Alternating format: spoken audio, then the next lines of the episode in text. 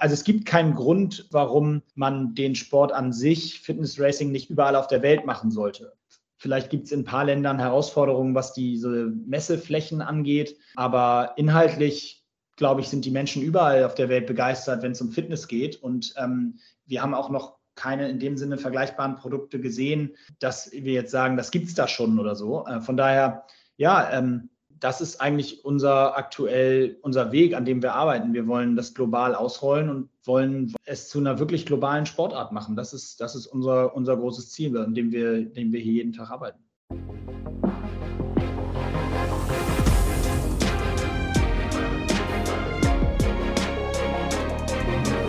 Herzlich willkommen zu Hashtag Fitnessindustrie, der Podcast über die deutsche Fitnessbranche von und mit Andreas Bechler.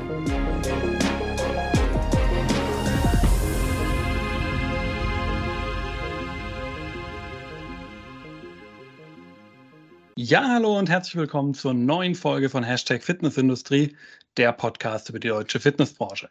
Mein Name ist Andreas Bechler und neben meiner Tätigkeit als Host dieses Podcasts bin ich auch als Autor, Berater, Dozent und ja neuerdings auch auf YouTube unterwegs. Gerne auch dort mal vorbeischauen. Ja, heute gibt es wieder mal einen neuen Teil meiner kleinen Serie Persönlichkeiten aus der Fitnessbranche. Und in der allerersten Folge der Persönlichkeiten der Fitnessbranche hatten wir ja schon mal einen Europameister zu Gast. Das war damals der Professor Dr. Thomas Wessinghage, der im Leichtathletik es zum Europameister gebracht hat. Und heute gehen wir da noch mal eine Stufe weiter. Da holen wir uns einen echten Welt- und Olympiasieger in diesen Podcast rein. Das alleine macht ihn aber natürlich noch nicht zu einer Persönlichkeit der Fitnessbranche, denn er hat etwas ganz anderes geschaffen, das, äh, glaube ich, wirklich in der Fitnessbranche ja annähernd einzigartig ist nämlich die Fitness Competition High Rocks. Und der Gründer und CMO, der sitzt mir heute gegenüber. Ich rede natürlich von Moritz Fürste. Hallo Moritz, schön, dass du heute dabei bist. Hi Andreas, vielen Dank für die Einladung. Ja, Moritz, ähm, wir wollen ja heute ein bisschen über etwas über dich kennenlernen, über deine Persönlichkeit, aber natürlich auch über die Entwicklung von High Rocks. Und fangen wir am besten gleich mal ganz von vorne an bei dir. Ich habe es schon angeteasert. Ähm, du warst ja mal Profisportler. Ich weiß nicht, ob du dich immer noch als Profisportler siehst. Das wirst du wahrscheinlich gleich noch sagen. Ähm, aber du hattest mal diesen Karriereweg hinter dir. Aber was hat denn am Ende dazu geführt? Also welcher Weg hat dich dazu gebracht, vom Profisportler hin zur Gründung von Hyrox, deren Mitgründer du ja heute bist? Ja, also zunächst glaube ich, ist, äh, wenn mir vor ein paar Jahren mal jemand gesagt hätte, dass ich mal vorgestellt werde als eine Persönlichkeit aus der Fitnessindustrie, hätte ich ja wirklich an viele Menschen gedacht, aber nicht an mich. Ähm, ja, das ähm, beschreibt aber auch schon ein bisschen äh, so die Richtung, wo es herkommt. Das war nie in dem Sinne geplant. Äh, die, ich glaube, die Gründungsgeschichte von Hyrox ähm, grundsätzlich, wie wir als Team zusammengefunden haben, die habe ich, hab ich schon ein paar Mal erzählt. Ich will mich deswegen eher so darauf beschränken, die Idee zu sagen, da ist was in der Sportwelt, wo es mh, hm, ja Bereich gibt, der unserer Meinung nach relativ brach liegt oder lag. Das ist eigentlich so der Kern vom Kern. Also wir haben uns das halt angeschaut. Mein, einer meiner Gründungspartner, Christian Tötzke, äh, hatte im Kopf damals noch die Idee eines Fitness-Runs, also schon sehr nah an der finalen Idee, von der Grundidee her. Und wir haben einfach gesagt, ja, da ist irgendwie ähm, ein Bereich in der Fitnesswelt, der nicht besetzt ist, und das ist der Bereich Wettkampf. So, also ich als Sportler, für mich war immer klar, es gibt nur einen Weg, ähm, der ist Sport hat mit Competition zu tun. So, also äh, ich meine, ich, ich kann heute noch kein, also du hast gefragt, ob ich als, ob ich mich halt noch als Leistungssportler sehe, absolut nicht, aber ich sehe mich immer noch als sehr kompetitiven Sportler.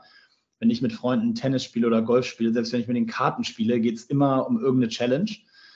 Und ähm, wir haben damals gesagt, wir sind eigentlich über einen Satz damals, ich glaube, das war ähm, jetzt äh, Leute aus der Fitnessindustrie im wahrsten Sinne des Wortes äh, kennen sich da natürlich ein, besser, ein bisschen besser aus. Aber das war bei der FIBO 2017. Da hat irgendjemand gesagt, dass inzwischen über 50 Prozent der Leute, die ins Fitnessstudio gehen, Fitness als ihre Sportart bezeichnen. Und da hat es bei uns echt so Klick gemacht. Das haben wir auch heute noch in unseren Präsentationen als Zitat anonym, weil es war für uns ein totaler Widerspruch in sich. Wir haben gesagt, wenn 50 Prozent der Leute, also jeder Zweite, der ins Fitnessstudio geht, sagt, dass Fitness sein Sport ist und nicht mehr wie früher Handball oder Hockey oder Fußball oder was auch immer. Also man geht ins Fitnessstudio, aber ist eigentlich Fußballer und, und geht halt auch ins Fitnessstudio. Wenn 50 Prozent inzwischen sagen, dass ihre Sportart Fitness ist, dann haben wir gesagt, ja, aber was ist denn dann der Sport, den ihr macht? Das ist ja wie wenn wenn ich, jed, wenn ich drei, viermal die Woche zum Hockeytraining gehe, aber ich darf halt, ich spiele halt nie irgendwo mal in einem Spiel mit. Das ist eigentlich so der Kern vom Kern unserer Gründungsidee, dass wir gesagt haben, ey, wir müssen dieses Spiel erfinden. So, und ähm, ja, der Rest ist, ist sicherlich noch nicht auserzählt, aber der Rest ist, ist zumindest, glaube ich, hier in, in dem Kontext bekannt. Wir haben dann viel herumgedaddelt und recherchiert und dann im November 2017 das erste Event, damals noch unter einem anderen Namen stattfinden lassen. Aber das war die Grundidee von Hyrox und die hat sich auch inhaltlich seitdem nicht wirklich verändert, außer dass wir halt die Marke da drumherum versuchen aufzubauen und zu bauen. Aber der Sport an sich ist seitdem, was er ist. Wie ist es dann bei dir persönlich? Du hast ja jetzt gesagt, so viele haben gesagt, Fitness ist ihre Sportart. Wie war es bei dir selber? War Fitness immer eher die Ergänzung zum Hockey oder hast du es auch als eigenen Sport begriffen? Nein, ich habe es gehasst. Also äh, ganz, ganz äh, frankly, ähm, äh, ich bin Ballsportler gewesen oder bin es auch eigentlich inhaltlich immer noch ähm, und habe, das war für mich immer Mittel zum Zweck. Ich habe immer spaßhalber gesagt, wenn die Hamburger Alster eine Brücke in der Mitte hätte, dann hätte ich keine einzige Alsterrunde in meinem Leben beendet, weil ich immer spätestens ab der Hälfte gedacht habe, oh Gott, wann ist das hier endlich vorbei mit dem Laufen? Und das ähnlich ging es mir im Gym. Das war für mich Mittel zum Zweck. Ich bin Ballsportler gewesen und ich wusste, dass es Teil der Arbeit ist. Und das habe ich dann gerade in früheren Jahren ähm, konnte man noch viel über Talent vielleicht wettmachen und dann irgendwann musste man richtig die Arbeit auch reinstecken. Aber es hat sich echt krass gewandelt. Also ich habe total Feuer gefangen durch den Sport. Der hat mir eine wahnsinnige Disziplin für Training gegeben, die ich vorher in der Form nicht hatte, äh, weil das eine Sportart ist, die das halt nicht verzeiht. Also wenn du als Tennisspieler ähm, vielleicht eine Stunde weniger reinpackst, dann kannst du das immer noch über irgendwie einen besonderen Schlag oder was auch immer technisch so ein bisschen wettmachen, ja. Ähm, bei einer Sportart wie High Rocks, und da gelten auch andere Ausdauersportarten dazu, da kriegst du die Quittung eiskalt. Wenn du die Arbeit nicht reinpackst, dann wirst du nicht deine Leistung ähm, erreichen. Und ich habe halt, und das ist das Schöne auch an High Rocks, ich habe halt meine absolut individuelle Leistung, die ich gerne abrufen möchte. Und für die muss ich da äh, Arbeit reinpacken. Also inzwischen bezeichne ich mich tatsächlich auch als Fitnesssportler, ja. Sehr, sehr spannend zu sehen, dass sich dann auch so ein bisschen entwickelt hat. Ähm, du hast auch gerade schon gesagt, dass du aus diesem Profisport dann auch später für dich was mitnehmen konntest, ja, der, was dich dann auch heute noch begleitet. Und wie ist es denn allgemein? Also, wie war denn überhaupt dieser Übergang vom Profisport hin dann zu dieser Gründung zum High Rocks ähm, Dasein? Gab es da noch was dazwischen? Also hast du ein bisschen auch ähm, das gelernt, quasi in einem Unternehmen dann auch zu arbeiten und äh, so diese täglichen Abläufe von so einer Gründung auch zu haben? Oder bist du so quasi ins kalte Wasser gesprungen und von der Profikarriere direkt in die Gründung? Ähm, nee, ich habe ja, ja und nein. Also ich glaube so ähm, in, in die Gründung, also wenn man nicht vorher schon mal gegründet hat, ist das ja für jeden Gründer erstmal neu, auch wenn man schon Berufserfahrung hat. Gründen ist immer noch was anderes als irgendwo ähm, in, einer, in, einer, festen Struktur zu arbeiten. Aber ich habe, und das habe ich gemacht, also ich habe äh, äh, ein duales Studium gemacht, habe da einen Bachelor gemacht, habe dann ähm, noch einen, einen, Master gemacht in, den Bachelor in Marketing und Kommunikation und den, den Master in, in Business Psychologie und Leadership. Ähm, und habe dann vier Jahre, vier, fast vier Jahre in einer Werbeagentur gearbeitet und ähm, da mich mit dem Thema Sportmarketing beschäftigt. Und ja, dann ähm, kamen die Olympischen Spiele in Rio und ziemlich so drei, vier Monate danach haben wir dann festgestellt, ähm, dass die Struktur irgendwie nicht zu mir passt. Ähm, die Verantwortlichen der Agentur und ich, wir hatten da eigentlich ein sehr offenes Gespräch und das war beidseitig auch äh, nicht zufriedenstellend. Und dann haben wir gesagt, wir müssen das beenden. Und dann habe ich mich ja schon einen Monat später dann mit dem mit meinen beiden Gründungspartnern getroffen und Michael Trautmann und Christian Tötzke und äh, wir haben dann, haben dann losgelegt. Aber also ich hatte schon ein bisschen praktische Erfahrung, ähm, aber natürlich auf einem ganz anderen Niveau und ganz anderem Scale. Und es hat auch gedauert. Also es hat, das habe ich auch schon häufiger gesagt, es hat auf jeden Fall gedauert, bis ich wieder so diese Motivation hatte und bis mich das so richtig gecatcht hat. Aber ich musste das auch alles erstmal verstehen. Und ich habe, äh, wie gesagt, 2016 nach den Olympischen Spielen mit Hockey aufgehört oder mit internationalem Hockey aufgehört Und wir sprechen jetzt hier über Januar 2017, also das waren auch nur vier Monate. Von daher, äh, das war schon alles sehr rasant. Aber im Nachhinein bin ich froh darüber, weil ich glaube, mich hätte so eine, so eine in Anführungsstrichen tote Zeit, hätte mir eine Menge Energie geraubt und ich war eigentlich froh, schnell wieder was zu tun zu haben. Okay, sehr spannend. Ja, du hast dann schon gesagt, dann hast du dieses Unternehmen Hyrox oder beziehungsweise Hyrox selber ist ja nicht das Unternehmen, sondern die, den Wettkampf äh, Hyrox gegründet.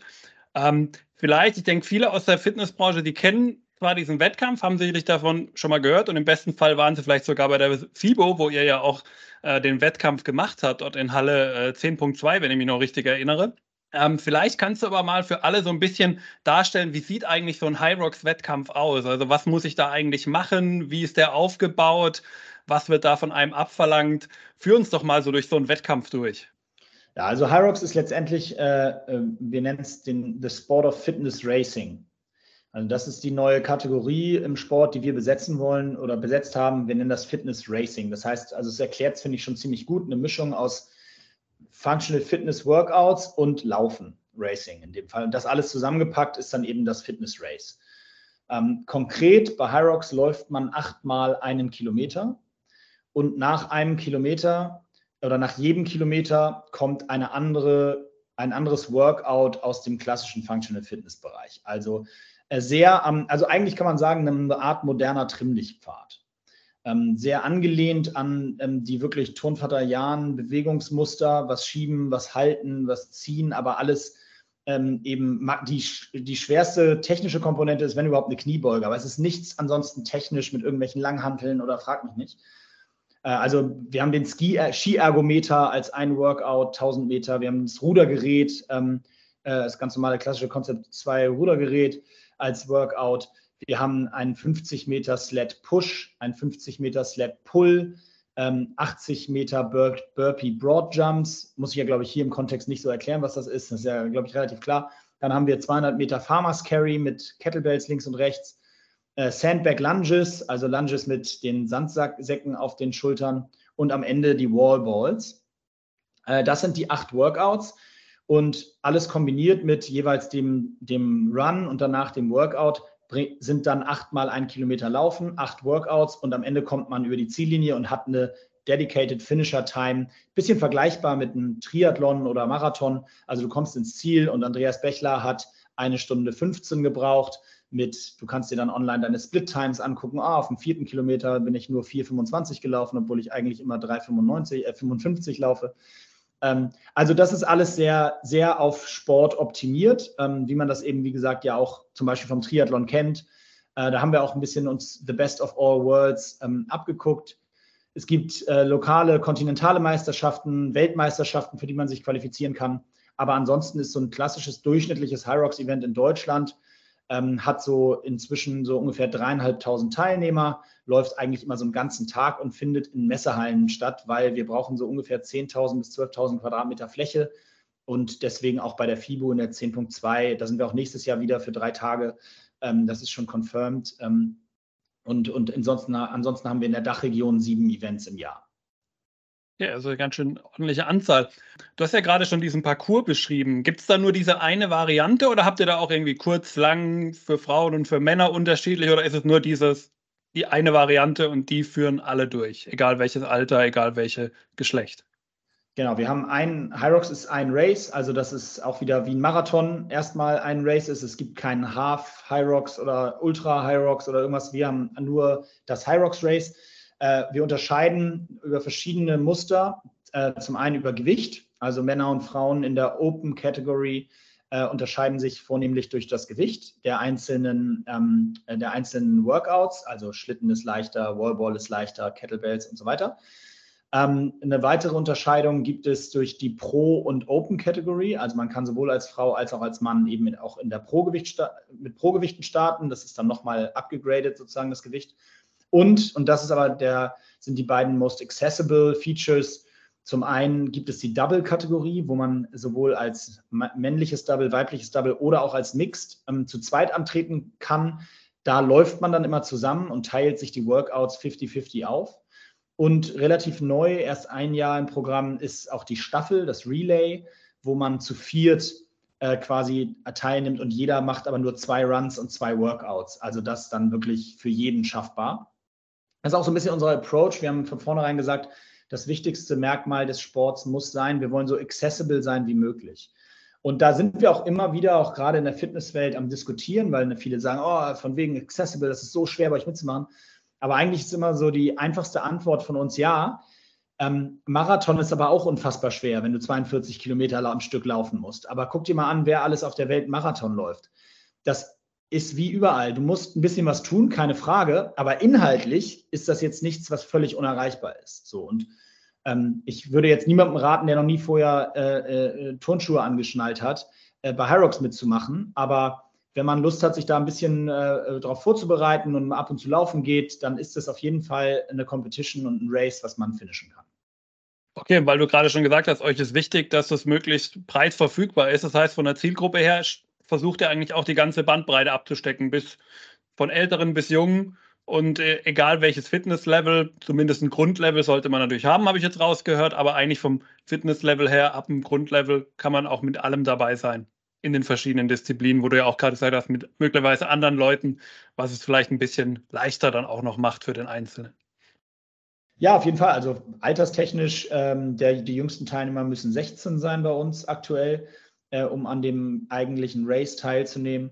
Und äh, die, die, ältesten Teilnehmer, also ich weiß jetzt nicht genau, den, bei der Weltmeisterschaft war die älteste 76. Ähm, also du hast schon, äh, das geht bis ins hohe Alter. Das durchschnittliche Alter von Hyrox-Athleten ist ungefähr so Mitte, Ende 30.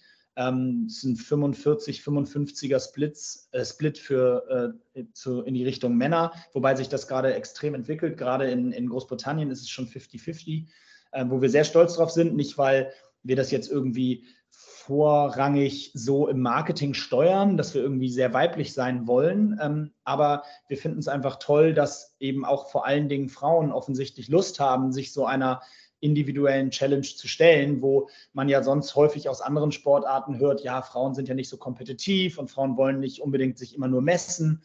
Ja, das können wir ehrlicherweise nicht bestätigen, weil ähm, wir, wie gesagt, äh, also alleine, alleine im UK-Markt in der vergangenen Saison von, von 25.000 Teilnehmern waren, waren fast 13.000 Frauen, ähm, die da begeistert am Start gegangen sind. Ja, sehr spannend. Ähm, wie ist das denn dann mit euren Wettkämpfen? Veranstaltet ihr die selbst oder vergebt ihr da Lizenzen, sodass dann lokale Organisationen das machen? Ähm, oder wie funktioniert das da bei euch?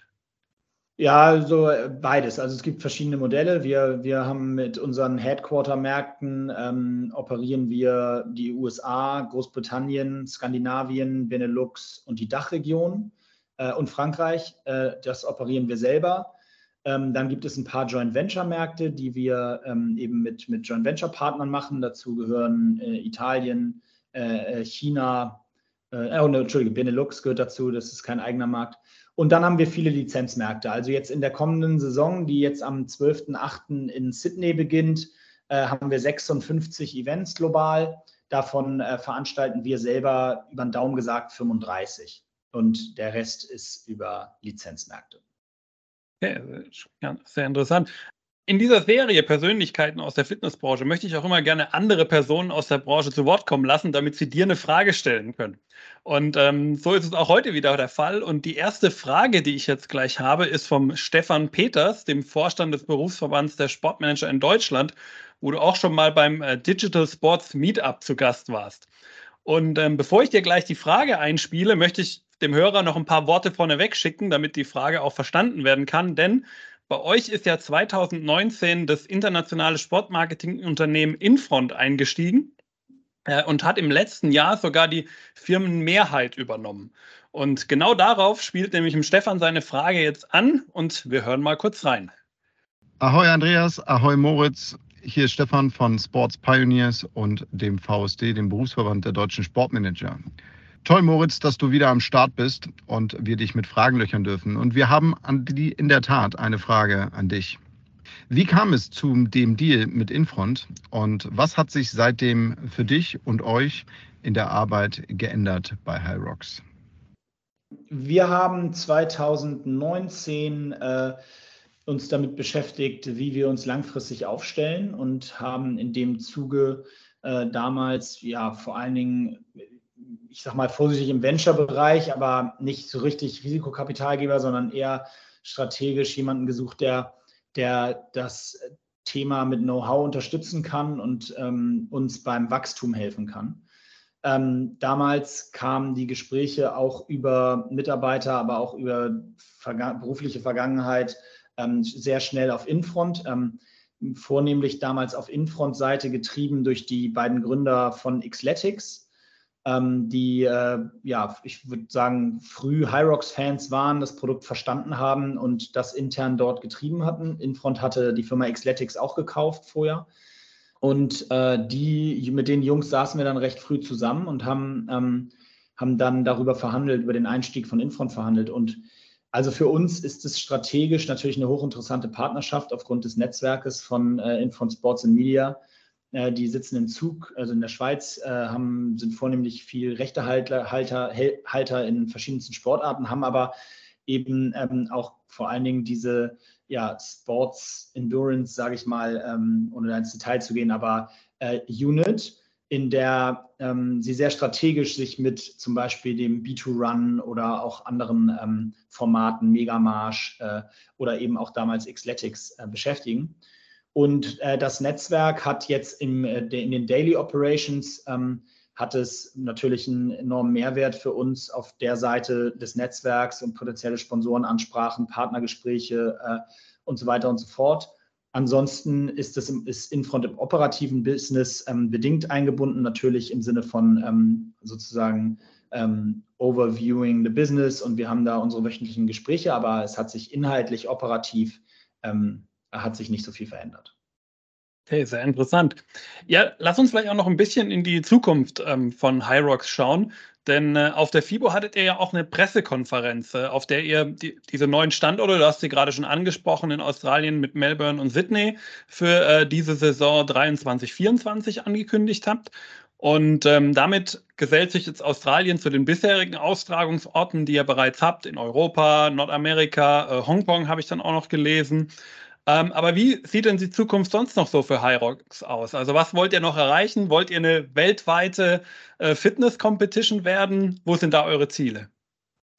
Ja, auf jeden Fall. Also wir sind jetzt, glaube ich, wenn ich, äh, äh ich weiß jetzt, äh, wenn ich richtig gezählt habe, ich glaube, wir sind jetzt in 21 Ländern äh, aktiv.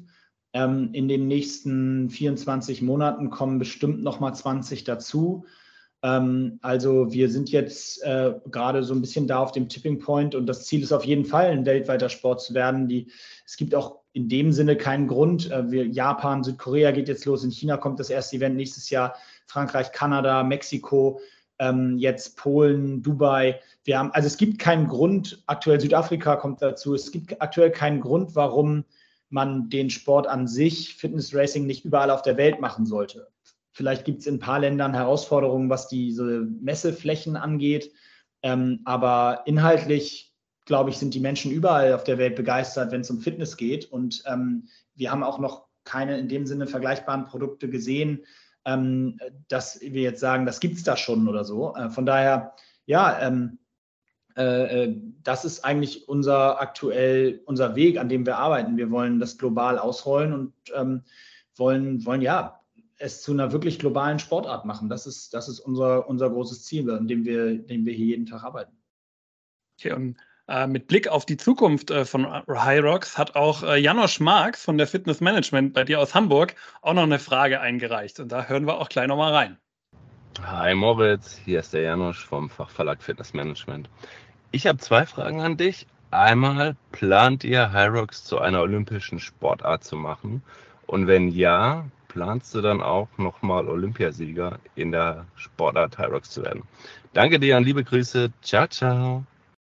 Ähm, ja, also ich, meine olympischen Aspirations habe ich abgehakt. Die, die sind durch. Äh, wobei ich sagen muss, die, äh, die Vorstellung sozusagen als ähm, ja, Co-Gründer einer Sportart bei den Olympischen Spielen zu sitzen, finde ich fast ähnlich spannend. Ähm, äh, will ich jetzt nicht niemandem der Aktiven zu nahe treten, aber das finde ich schon durchaus ähnlich spannend. Also, ich habe immer gesagt, ich habe ein sehr enges Verhältnis zu den Olympischen Spielen an sich. Ich habe dreimal daran teilgenommen und habe da große Emotionen für Olympische Spiele, freue mich auch schon auf den nächsten Sommer in Paris.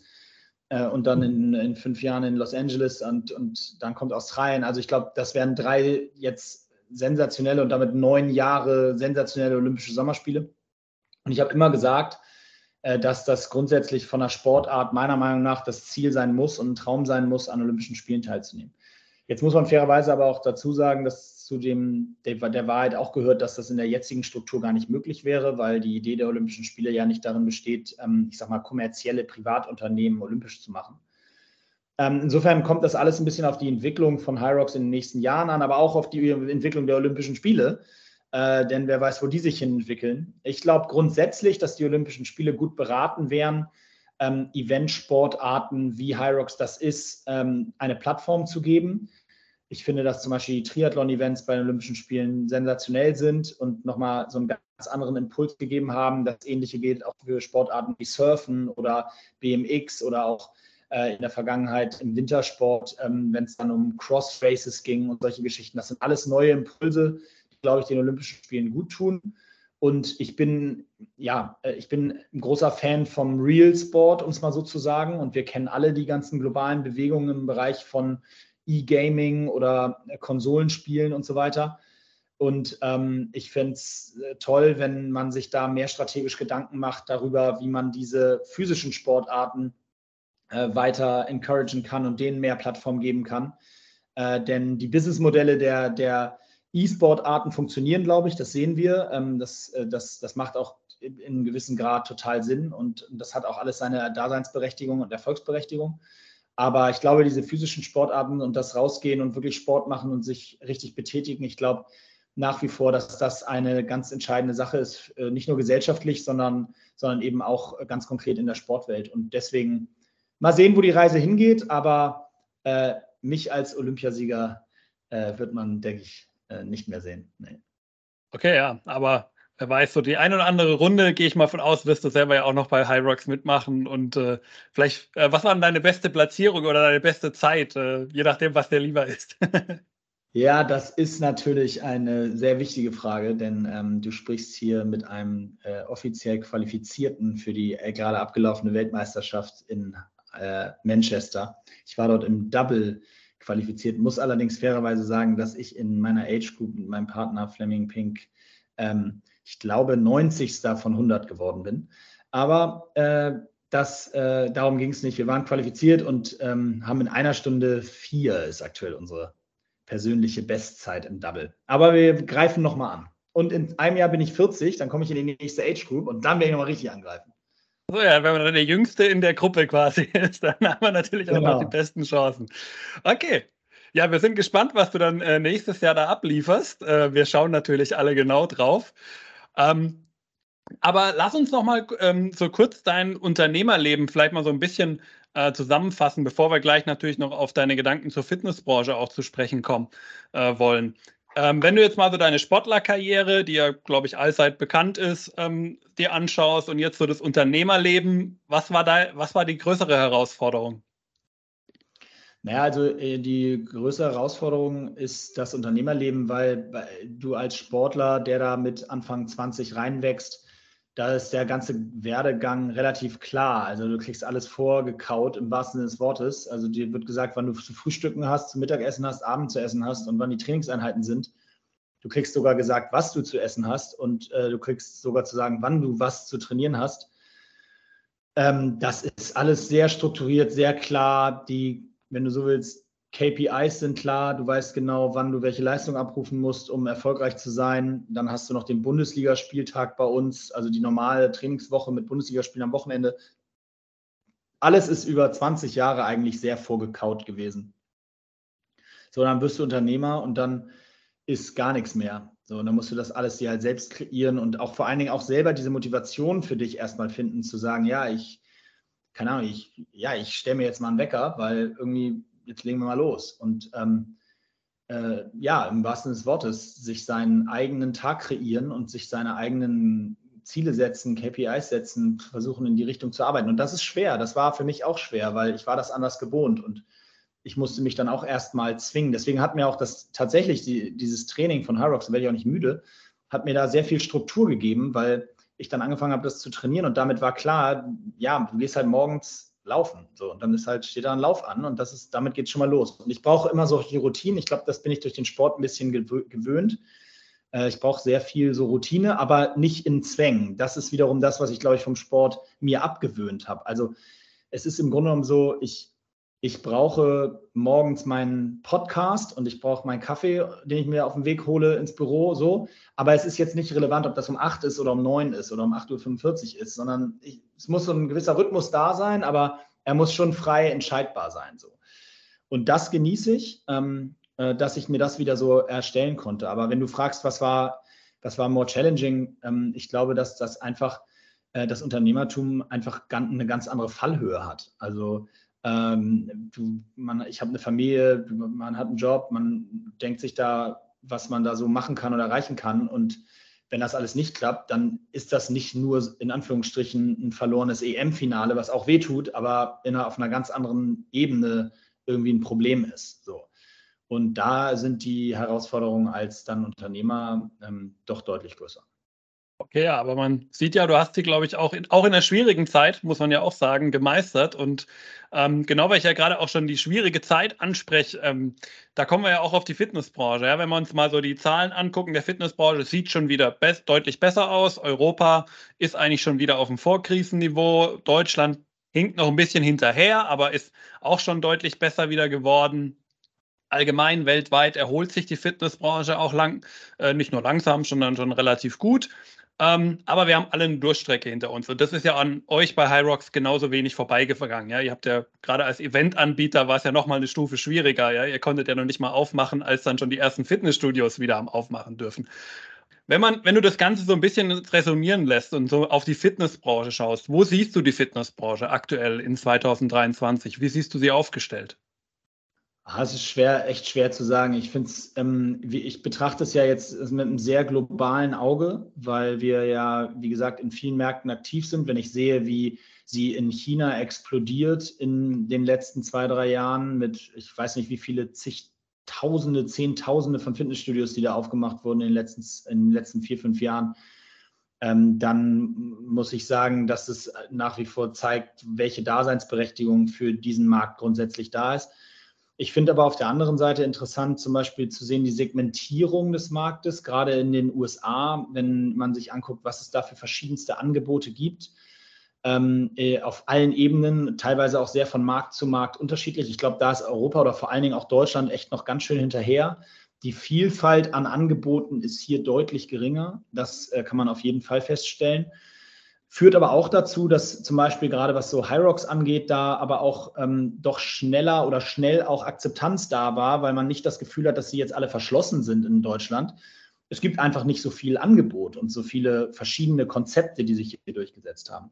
Was ich auch immer spannend finde, aber einfach aus, aus Business-Perspektive ist, ich finde spannend, dass es eigentlich bis jetzt keinen richtigen globalen Player gibt, äh, wenn wir jetzt über ich sag mal, Gymketten sprechen. Ja? Also es gibt unfassbar große Gymketten, das meine ich damit nicht, äh, jetzt Orange Theory Fitness oder andere. Aber selbst die haben auf den globalen Markt gesehen ja einen verschwindend geringen Marktanteil. Das finde ich irgendwie spannend, weil wenn man das kennt man eigentlich aus fast keiner anderen Branche der Welt, dass die, die größten Player trotzdem global quasi an sich in dem Sinne keine Rolle spielen. Und es ist auch, auch interessant, weil eigentlich erschließt es sich auch nicht wirklich, weil warum sollte das Konzept, bleibe ich mal bei Orange Theory Fitness, ähm, so als Marke nicht auch in einem anderen Land funktionieren. Aber das ist so und das ist auch spannend und ähm, diese Vielfalt dann wiederum auch zu verstehen und damit zu arbeiten, ist interessant und ähm, ich glaube, die Fitnessbranche äh, hat äh, in eine Menge sich verändert, seit CrossFit aufkam, seit die Logik der Art und Weise zu trainieren, wie CrossFit aufkam und auch die Art und Weise, wie CrossFit Community ähm, gebaut hat, ähm, ist, glaube ich, ein großer Mehrwert für die Fitnessbranche gewesen. Das sehen wir in fast allen Gym-Gesprächen, die wir haben, äh, dass äh, der, der, das Grundproblem neben der hohen Preisorientierung für Konsumenten im Fitnessbereich, ähm, weil klar, wenn das Angebot sich nicht dramatisch unterscheidet, warum soll ich dann eben 20 Euro mehr zahlen, wenn es das günstigere Angebot um die Ecke gibt? Ich glaube, dass das Community ist, weil ich benutze immer gerne das Beispiel aus der Sportwelt an sich. Für den Tennisverein oder Hockeyverein fahren die Leute hier weiß ich per se als Beispiel aus erster Hand, fahren die Leute hier 30 bis 35 Minuten durch die Stadt, um ihre Kinder zum Sporttraining zu bringen, zu ihrem Verein. Niemand würde seine Kinder 35 Minuten durch die Stadt zum Fitnessstudio bringen. Da guckt man, was gibt es hier in der Umgebung, da gibt es genügend Angebote und dann macht man das.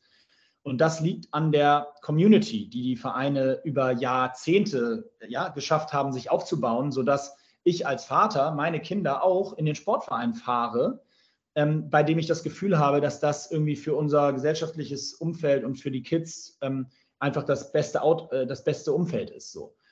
Und das ist natürlich sehr, sehr schwer zu kopieren für Fitnessstudios, aber ich merke oder wir haben gemerkt in den Gesprächen mit, mit Fitnessstudios und Gyms und allen möglichen Ketten, dass wir in einer gewissen Form bis zu einem, in einem kleinen Grad natürlich, aber dass wir das so ein bisschen mit Hyrox den Fitnessstudios liefern, weil es geht auf einmal nicht mehr nur um das individuelle Training oder vielleicht die Group Class, sondern es geht um die gemeinsame Vorbereitung auf ein Sportevent zusammen. Dann geht es darum, im Event vor Ort zusammen da zu sein und sich gegenseitig anzufeuern. Die ähm, Jungs und Mädels, mit denen man zusammen vielleicht die Group Class morgens um sechs am Dienstag gemacht hat, die jetzt nacheinander da diese High Rock, das High Rocks Race laufen und sich dann gegenseitig zu unterstützen, aber danach eben Thema Retention auch wieder zurück ins Studio zu gehen und zu sagen, ey, das war doch mega und komm, wir machen noch eine Einheit mehr die Woche, weil wir wollen noch besser werden. Und ich glaube, dass das ein, ein Game Changer sein kann tatsächlich für viele, für viele Gyms, wenn, wenn sie verstehen, dass es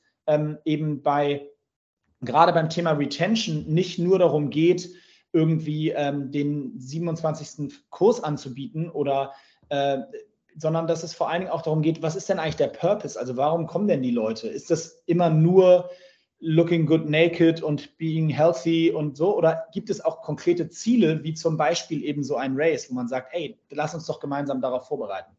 Also, sorry, bisschen lange Antwort, aber wenn du mich fragst, wie sehe ich die Fitnessbranche heute, dann sage ich, ich glaube, es gibt viele Opportunities in verschiedensten Märkten. Ich glaube, dass sie sich in gewissem Grade äh, konsolidieren wird an vielen Stellen. Ähm, und ich glaube, dass sie sich grundsätzlich äh, mittelfristig ein Konzept überlegen muss, wie man diesen Preiskampf entgeht, dass es im Grunde genommen immer nur darum geht, äh, wo kann ich über Angebote möglichst günstig ähm, Mitglied werden. Ähm, und da glaube ich, dass das Thema Community in den nächsten Jahren noch eine riesengroße Rolle spielen wird. Ja, du hast mit deiner Antwort sogar schon meine nächste Frage ein bisschen vorweggenommen, ohne dass du es wusstest eigentlich. Denn was ich ja auch ganz spannend finde, ist dieses Zusammenspiel zwischen klassischer Fitnessmarkt und High Rocks auf der anderen Seite und wo das zusammenkommt. Ich weiß, es gibt hier auch schon erste Modelle, wo ihr auch so Zusammenarbeiten äh, mit der einen oder anderen Fitnesskette auch habt. Ähm, aber vielleicht kannst du da noch ein bisschen so was in, ähm, uns erzählen. Was sind so da deine Gedanken? Wie könnte so eine Zusammenarbeit zwischen klassischem Fitnessbranche und eben so einem äh, System wie High Rock, so einer Fitness Competition in Zukunft vielleicht auch noch aussehen, wo sich beide Seiten auch gegenseitig befruchten können? Ah, du, ganz konkret, ähm, da gibt, also wir haben, wir haben inzwischen 2000 Lizenznehmer, also 2000 ähm, unterschriebene Gym-Partnerschaften. Ähm, wir haben da, wie ich habe es ja eben schon angesprochen, ich glaube, dass CrossFit da einen absoluten Meilenstein in der, in der äh, Fitnessindustrie äh, gemacht hat und dass das Grundmodell der Lizenz auch ein super schlauer Business Case war. Ich glaube nur, dass die Art und Weise, wie das inhaltlich dann gelebt wurde, nicht unbedingt der schlauste Weg war. Und wir haben, ähm, ob unser Weg der schlauste ist, will ich, will ich mir nicht anmaßen zu sagen, aber wir haben eben versucht, auch da wieder so ein bisschen the best of all worlds zu nehmen. Wir haben also eine Hyrox-Lizenz kostet ein Gym 100 Euro im Monat. So, dafür kann man den Namen Hyrox nutzen. Man kann das Ding auch, wenn man möchte, Hyrox Gym nennen oder wie auch immer. Es gibt verschiedene Optionen, oder weiß ich gar nicht, ich will jetzt nicht zu viel, äh, zu viel sagen, nicht, dass es nachher hier von unserem Legal-Team heißt, nee, stopp, das geht nicht. Aber also man kann auf jeden Fall den Namen benutzen, man kann Hyrox Classes anbieten, Group Training, man bekommt alle Branding-Geschichten von uns, kann das und so weiter äh, kriegt einen Rabattcode für alle Mitglieder. Ähm, so, und ich glaube, dass dieses Zusammenspiel, da geht, das ist, das hat, also die 100 Euro im Monat haben einen Wert, weil wir sagen, okay, so ein bisschen Markenrecht und da unsere Marke nutzen, das wollen wir schon so ein bisschen zumindest clustern und dass wir da eine, dass wir da einen Überblick haben und das soll auch schon ein gewisser Gegenwert sein, aber er ist eben nicht irgendwie dreieinhalbtausend oder viertausend Euro im Jahr äh, ohne letztendlich großartig Gegenwert, sondern wir wollen dafür auch wirklich was bieten. Äh, es hat aber keinen wirtschaftlichen Impact in dem Sinn, dass wir sagen, das ist jetzt der, unser großer Revenue Stream. Nein, im Gegenteil. Wir wollen, der, die Win-Win-Situation entsteht dann, wenn die Gyms Mitglieder gewinnen, weil Leute sich auf Hyrox vorbereiten wollen und das in diesem Gym können, weil dort eine Hyrox-Class angeboten wird, wo ihnen nochmal technisch erklärt wird oder wo man sich wirklich aufs Race einstellt, wie das Hockey-Training, zu dem ich früher gegangen bin. Nur jetzt halt als Hyrox-Training im Gym. Und wenn dann gleichzeitig diese Gyms aber in ihrer Community Hyrox promoten und über das Event sprechen und sagen, Mensch, kommt doch hier zu unseren Group Classes, da ist das Hyrox-Event, wir wollen uns da zusammen darauf vorbereiten, dann haben wir die perfekte Symbiose geschaffen aus ähm, Akquise neuer potenzieller Mitglieder für die Fitnessstudios, die dann wiederum äh, im Second Tier Teilnehmer von Hyrox werden können und dann hoffentlich sehr, sehr lange sowohl im Gym als auch bei den Hyrox Events sich immer wieder anmelden.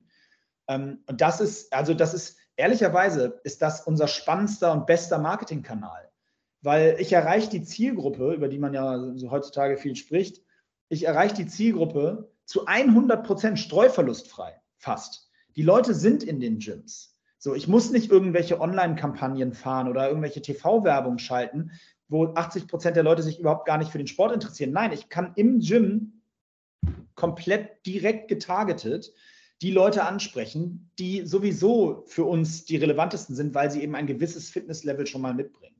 Und das sind, das weißt du besser als ich, aber sag's mir, 12 Millionen offiziell, zumindest ohne Karteileichen äh, in Deutschland. Und dann, wenn du die alle abziehst, bleiben wahrscheinlich trotzdem noch 7 Millionen übrig. Und damit ist, es, äh, ist der organisierte Sportverband Fitness größer als der DFB. So, und das, das wissen aber wenige. Wenn ich Interviews führe oder gefragt werde, werde ich häufig danach immer noch gefragt, ob ich wie das ist, so auch in der Nische und so. Ich sage, Nische? Was ist hier Nische? Das ist überhaupt keine Nische. Das ist der größte organisierte Bereich im, im deutschen Sport. Und wenn, das kannst du auch weltweit auslegen. Nur das, das ist eben schwer zu erklären. Äh, und natürlich ist es auch ein bisschen, ähm, bisschen schön gewaschen, weil natürlich äh, äh, ist das ganz so konsolidiert, ist der Markt dann doch nicht und es ist nicht alles so zusammen, aber ich glaube, das Bild wird zumindest klar. Wir sprechen hier nicht über Nische, wir sprechen hier über einen der größten Massensport- Bewegungen, äh, die wir in unserem Land haben. Genau, gebe ich dir auch absolut recht. Ähm, ich muss leider sagen, im Moment sind es nur noch zehn. Wir haben okay. leider noch ein bisschen Federn gelassen, aber wir waren mal fast bei zwölf 2019, ähm, kurz davor. Das heißt, ähm, das ist, denke ich, definitiv eine Zahl, wo wir auch äh, wieder erreichen können äh, mit dieser tollen ja, Sportart, wie du es richtig gesagt hast. Am Ende ist es ein Sport und ihr schafft den äh, Competition dazu, dass man es auch vergleichen kann. Moritz, ähm, jetzt haben wir schon ganz schön lange geredet und ähm, ich glaube, es ist auch jetzt äh, Zeit, so langsam zum Ende zu kommen. Deswegen erstmal vielen Dank natürlich an dich, dass du dir die Zeit genommen hast und äh, hier ein paar Fragen zu Hyrox, zu eurer Entwicklung, aber auch zu dir selber äh, beantwortet hast. Ich denke, da hast du den Hörern sicherlich einiges mitgeben können. Ähm, wie immer gilt natürlich, wenn ihr gerne mit Moritz in Austausch gehen äh, möchtet, findet ihr natürlich äh, Kontaktmöglichkeiten in den Show Notes. Äh, könnt ihr euch dann gerne mit Hyrox oder eben auch Moritz äh, verbinden und natürlich auch noch gerne Sachen nachfragen, wenn ihr da noch etwas habt. Und ähm, zum Abschluss, ähm, lieber Zuhörer, möchte ich dich natürlich darum bitten, auch noch dem Podcast, wenn er dir gefallen hat, gerne eine Bewertung zu geben oder ihn auch zu teilen bei dir im Freundeskreis. Vielleicht ist ja der ein oder andere Hyrox-Sportler auch dabei, der sich noch mal ein bisschen Bestätigung ähm, sucht, dass er auch das nächste Mal wieder dabei ist, wenn der nächste große Wettkampf und dann wenn eine Altersklasse 40 plus antritt, nächstes Jahr wissen wir auch, ist dann der Moritz auch noch der Gegner. Dann könnt ihr euch einfach Moritz äh, selber nochmal messen. Also ist, glaube ich, auf jeden Fall eine schöne Sache. Ja, und die letzten Worte in meinem Podcast, wie immer, sollen natürlich auch heute meinem Gast gehören. Lieber Moritz, was möchtest du zum Abschluss den Hörern noch mitgeben? Ja, ich würde jedem mitgeben, sich äh, einfach mal äh, mit Hyrox zu beschäftigen, weil ich glaube, dass ähm, viele Menschen, die in diesem Segment unterwegs sind, und da gehe ich jetzt hier bei der Zielgruppe mal stark von aus, ich glaube, dass da viele Potenziale schlummern können, wenn ihr es noch nicht ausprobiert habt. Gebt ihm mal eine Chance, schaut mal vorbei und vielleicht sehen wir uns dann irgendwann an der Startlinie. Ja, ich freue mich drauf und damit war's für heute. Bis zur nächsten Folge bei Hashtag Fitnessindustrie. Ciao.